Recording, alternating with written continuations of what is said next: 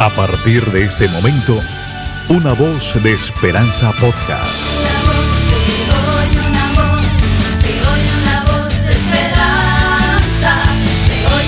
Una voz de esperanza podcast. Llega gracias a Spotify Anchor, la forma más sencilla de hacer podcast.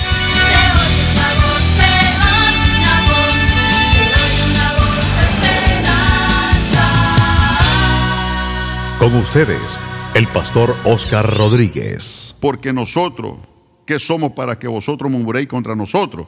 Dijo también Moisés, Jehová os dará en la tarde carne para comer y en la mañana pan hasta saciaros, porque Jehová ha oído vuestras murmuraciones con que habéis murmurado contra él. Porque nosotros, ¿qué somos?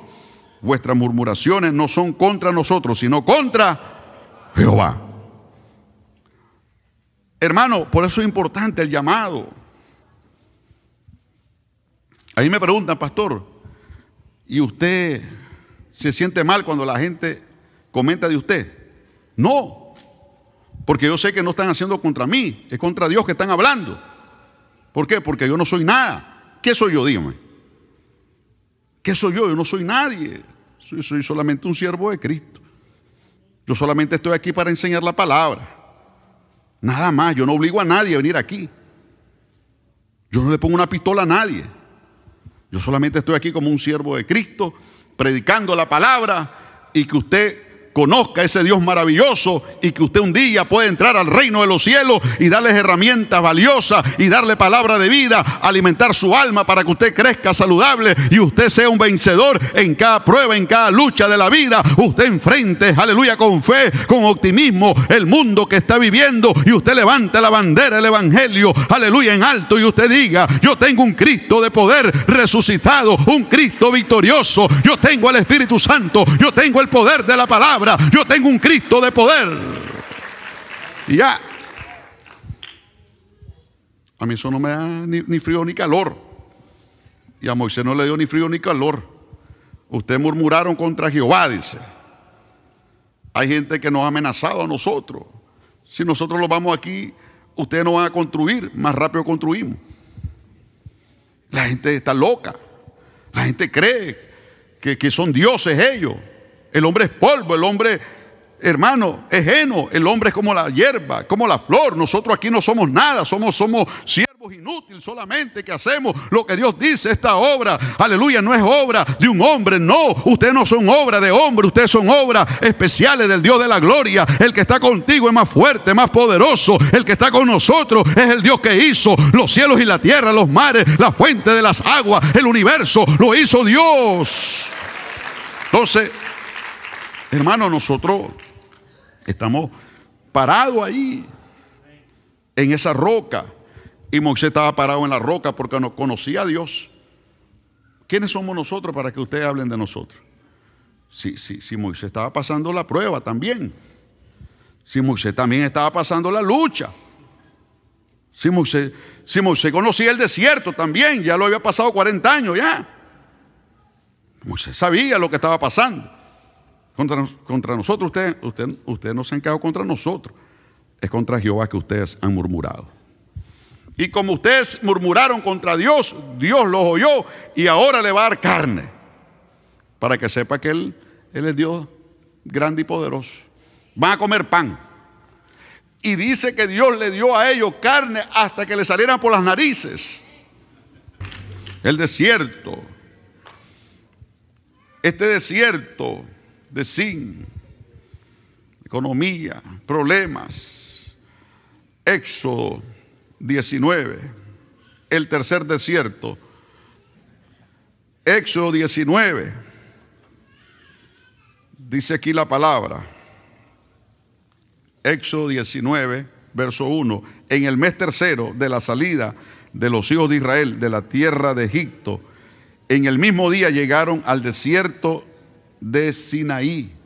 ¿Cuál fue el tercer desierto? El desierto del Sinaí. Digo amigo, Sinaí significa espinoso. ¿Habrán espinas en esta vida? Le hago una pregunta, ¿habrán espinas en esta vida? Y como hincan las espinas, duelen. Espina duele. Pero es necesario que nosotros entendamos que en el desierto del Sinaí, Dios nos habla, nos ministra y Él nos enseña su palabra. Aún en esos momentos de espina, Dios nos enseña su bendita palabra. Porque es la palabra la que te va a sostener en cada momento. Es la palabra que en cada desierto te va a sacar victorioso. Por eso es importante que usted no se pierda los cultos. Es importante que usted sea un conocedor de la palabra del Dios de los cielos. Es importante que usted coma la palabra, que usted practique la palabra, que usted vive en la palabra. La palabra es la que sostiene al hombre en el desierto. Es la palabra la que te va a ayudar en el desierto. Es la palabra la que te va a iluminar en el desierto. Es la palabra que va a sacar cosas nuevas en el desierto. Es la palabra viva de Dios que te va a sostener en el desierto. ¿Cuántos están entendiendo que el desierto es lugar de preparación? El lugar, aleluya, donde Dios te adiestra, donde Dios te capacita, donde Dios te pule, donde Dios te enseña, aleluya, amarle a Él sobre todas las cosas, aleluya, a su nombre. Ahí en el desierto del Sinaí es donde nosotros luchamos con los problemas pequeños. Problemitas pequeños. Y pequeños y pequeños. Y a veces esos problemas pequeños son los que nos van distanciando. Problemita pequeño. Se bajó la goma del carro. La batería se venció. El rayador se rompió. El alternador que la puerta se cayó, que el llavín se aflojó, que el motor se fundió, que la transmisión, que el niño se enfermó, le dio gripe, le dio una infección, cositas ahí que van pequeñas que van pasando. Que el esposo fue al súper y le faltó los tomates por traerlo. Y por dos tomates pelearon. O le olvidó la cebolla o el pan o un dulce que el hombre quería o la mujer. Ay, un escándalo se armó por esa cosa pequeña. Por un dulce, por dos cebollas, por tres plátanos, por dos libras de pollo. Cosas pequeñas suceden en el Sinaí.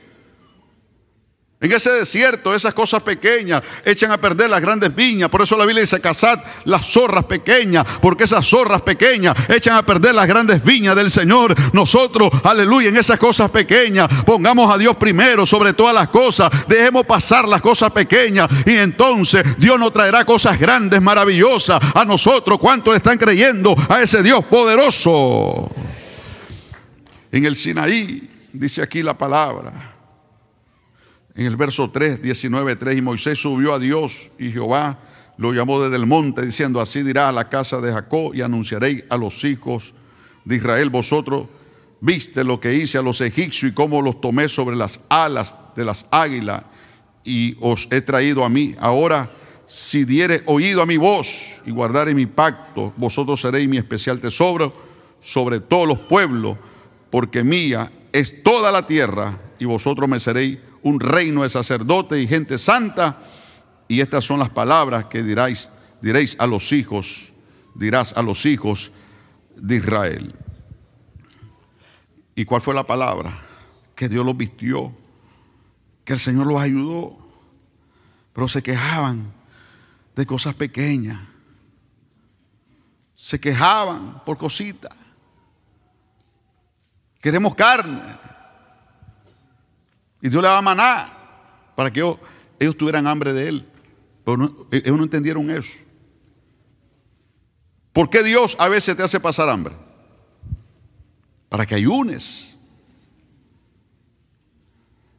¿Cuánto tiempo vas sin ayunar? ¿Cuándo fue la última vez que ayunaste? No me acuerdo, pastor. Pues el domingo a las seis te espero aquí en el ayuno. Venga a ayunar a las seis el domingo. Ah, yo no soy líder. ¿Y acaso, porque usted no es líder, usted no va a ayunar? No, hermano, debemos de hacerlo. Debemos de ayunar al Señor. Debemos de buscar el rostro del Señor. Pero esas cosas pequeñas en el Sinaí nos van alejando. Nos van distrayendo. Y quiero que usted entienda que las cosas pequeñas debemos dejarlas pasar. Que esas cosas pequeñas no interrumpan el propósito de Dios que tiene Dios para ti. Porque el propósito de Dios para ti no es pequeño, no. El propósito para ti en Dios es grande. Pero cierro con esto. Querida iglesia del Señor aquí en West corremos gran peligro nosotros por la abundancia. Si yo le diera este micrófono al pastor Oscar Lugo y a su esposa y nos contaran las cosas que se viven en Venezuela, usted comienza a llorar aquí. Cosas difíciles que han pasado ellos. No son cosas fáciles. La abundancia muchas veces nos corrompe. Muchas veces las abundancias nos enfrían y nos alejan de los propósitos de Dios. No descuidemos nuestra vida espiritual. No descuidemos nuestro caminar con Dios. No descuidemos nuestra vida íntima con Dios. Porque lo que Dios quiere es que tú lo conozcas, que tú puedas tener una relación con Él. ¿Tú estás entendiendo esto? Que tú tengas una intimidad con Él. Con esto cierro, una intimidad en el Sinaí. Dios dio los mandamientos. Yo le pregunto a usted, ¿para qué Dios dio los mandamientos en el Sinaí? ¿Alguien me puede responder eso? ¿Para qué?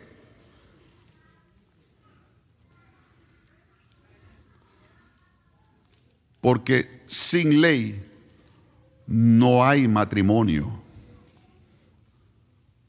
¿Sabe lo que Dios quería en el Sinaí, hermano? Casarse con Israel. Que fuera su esposa.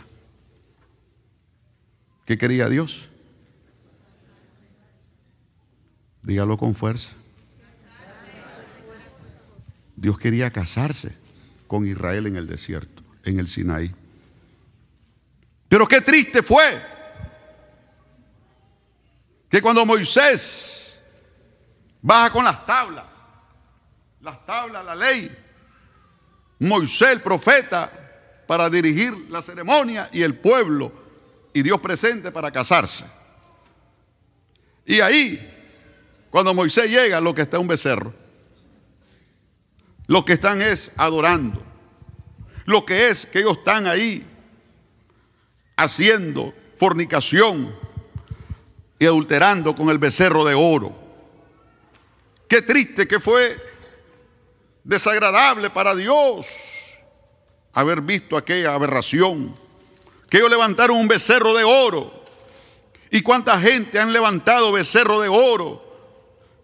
Hoy es tiempo que tú rompas con todo becerro de oro, que tú rompas con toda abominación delante de los ojos de Dios y nos volvamos a ese Dios santo, nos volvamos a ese Dios misericordioso, nos volvamos a ese Dios clemente, nos volvamos a ese Dios amoroso que te dice en el día de hoy, es necesario que tú tengas intimidad conmigo. Dios quería casarse y Moisés vuelve de nuevo al Sinaí porque las dos tablas que trajo para casarse Dios con su pueblo, las arrojó y las quebró. Y tuvo que subir nuevamente a levantar el Señor 40 días y 40 noches de nuevo para traer las tablas. Y ahí Dios se casa con Israel en el desierto, en el Sinaí. Si deseas ponerte en contacto con el Ministerio Cristo mi Redentor, llama al 561-642-2782, 561-642-2782 o escribe un correo electrónico a cristomiredentor.aol.com. Y recuerda que en Jesús siempre hay una voz de esperanza. Este episodio de Una Voz de Esperanza Podcast llegó gracias a Spotify Encore, la forma más sencilla de hacer podcast.